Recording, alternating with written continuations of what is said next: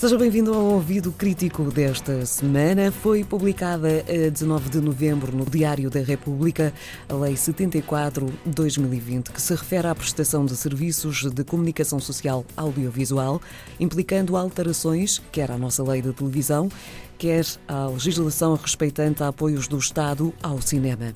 O motivo imediato por detrás desta lei foi transpor para a ordem jurídica portuguesa uma diretiva da União Europeia, já de 2018, que incide sobre estas matérias. O que mais saltou para a opinião pública no processo de auscultação de entidades da sociedade civil em meses recentes foi precisamente a questão do apoio ao cinema português, nomeadamente por parte das plataformas de vídeo, a pedido por subscrição. O que nos leva a trazer este assunto para esta edição do Ouvido Crítico é o facto de a nova lei conter disposições importantes relativamente a dois assuntos específicos: os públicos, infantos-juvenis e a literacia mediática. Professor Manuel Pinto, boa tarde, bem-vindo. Vamos olhar então para esta lei, uma diretiva agora incorporada na lei portuguesa, eh, que também trata de literacia mediática. Porquê?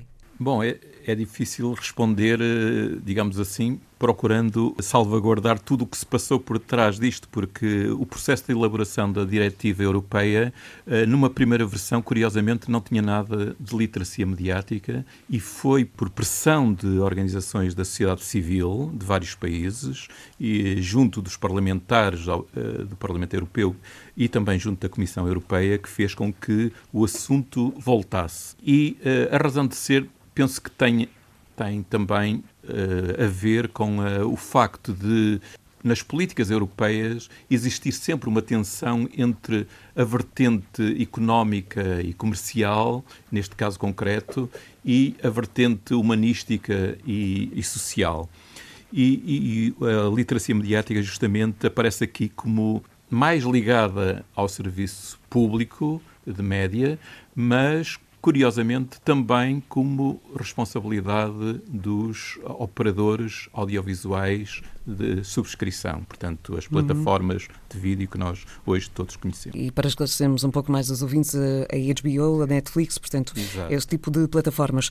Ah, já que falámos muito ah, realmente da aplicação desta, desta lei à área do cinema e não percebemos como é que tudo o resto funciona, de que modo é que esta temática foi introduzida então na nova lei portuguesa? Bom, eu penso que o que se passou foi pegar no, nas disposições da diretiva e atualizar a nossa lei da televisão, que, estava, que é de 2007, embora já com várias atualizações depois disso, e também com a lei que define os apoios do Estado ao cinema. De alguma forma, procura também ir de encontro a preocupações que já existiam na lei portuguesa neste campo da literacia mediática. Portanto, aquilo que talvez seja mais de sublinhar é o facto de formalizar e exigir a prestação de contas aos operadores por, aquilo que terão de fazer nesta matéria. Portanto, há aqui uma obrigação acrescida que recai também sobre os média. Quais são ou qual é a novidade destas disposições legais? Que questões é que as mesmas levantaram e que consequências é que poderão ter? Porque ainda não percebemos muito bem como é que isto funciona.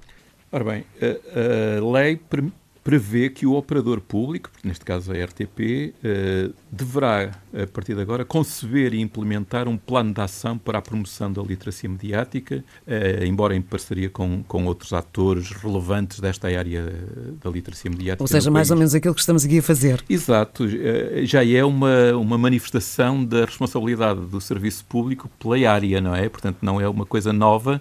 Aqui, talvez, o que se trata mais é de pegar digamos assim, naquilo que existe no universo da RTP, eh, eventualmente avaliar se ele corresponde, digamos assim, a uma lógica mais ou menos eh, com algum, alguma coerência, não é? Uhum. Ver se há necessidade de. Eh, nós estamos aqui a falar na rádio, mas o caso da, da, televisão, por exemplo, ou quer nos canais free-to-air uh, abertos, ou até, por exemplo, em canais que venham a ser criados, como o, aquele que se, de que se fala agora, do canal de conhecimento, não é? Uhum. E que haja da parte do serviço público um plano coerente de, educação, de promoção da literacia mediática. É isso que é pedido. Mas as plataformas também, embora não com este caráter impositivo, mas são também uh, obrigadas a aplicar medidas uh, que a lei diz que devem ser eficazes em matéria de literacia mediática e de sensibilização dos utilizadores para essas medidas. Portanto, a partir de agora, de alguma forma, deixa de ser facultativo e passa a ser imperativo que todos esses prestadores de serviços eh, nesta área tenham alguns cuidados ou muito mais atenção no que diz respeito à, literacia mediática. É, com, esta, com esta nota é que a IERC, a Entidade Reguladora para a Comunicação Social, passa a ter a obrigação de, a partir de 2022 e de três em três anos a partir daí, de fazer um relatório quanto à evolução das competências de literacia mediática em Portugal para, digamos, publicar no seu site, para fazer chegar ao Departamento do Governo que tenha tutela da comunicação social e também à União Europeia para, de alguma forma, termos uma perspectiva comparativa entre os diferentes Como países da União Europeia. Do Estado. Ah, já agora, estamos aqui a falar também muito eh, das, das plataformas eh, na questão disponíveis por subscrição eh, no mercado, plataformas que são muito, muito utilizadas pelo público mais jovem. Questiono, relativamente precisamente a este público mais jovem, o que é que diz a lei? Bom, a lei eh, procura, eh, por um lado, reconhecer o desenvolvimento espetacular que essas plataformas tiveram não é? No, nos, últimos, nos últimos 10 anos, digamos assim. Eh, é de facto uma mudança radical, a, a, tal ponto que mesmo os operadores mais clássicos estão a, a movimentar-se com muita energia, muita, muita velocidade, uhum. no sentido também de terem oferta eh, competitiva nesse terreno, não é?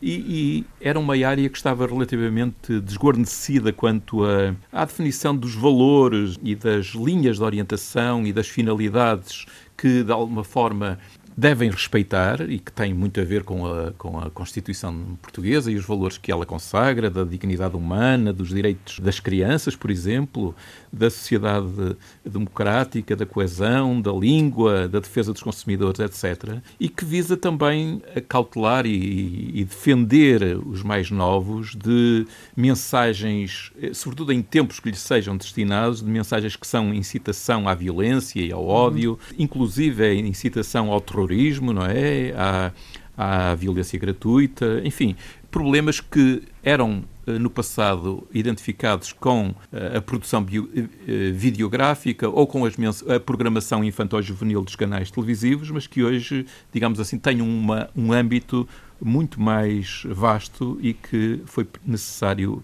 enquadrar e prever do ponto de vista uh, legal. a lei não, não se põe apenas numa perspectiva uh, de impedir, de limitar, mas no, no, no sentido também de criar perspectivas de autorregulação por parte desses operadores. Não é? A IERC, aliás, é convidada a incentivar esses processos de autorregulação e de corregulação que já também fazia com os operadores televisivos. Professor Manuel Pinto, muito obrigada porque em poucos minutos ficámos aqui a perceber que uma lei que nos parecia direcionada quase exclusivamente à questão do, está, do cinema em Portugal, de repente tem outras tantas leituras que ficaram aqui assim mencionadas. Muito obrigada uma vez mais. O Ouvido Crítico é um programa de educação para os média da Antena 1 e do Milops, Observatório sobre Média, Informação e Literacia do Centro de Estudos de Comunicação e Sociedade da Universidade do Domingo. Estamos de volta na próxima semana.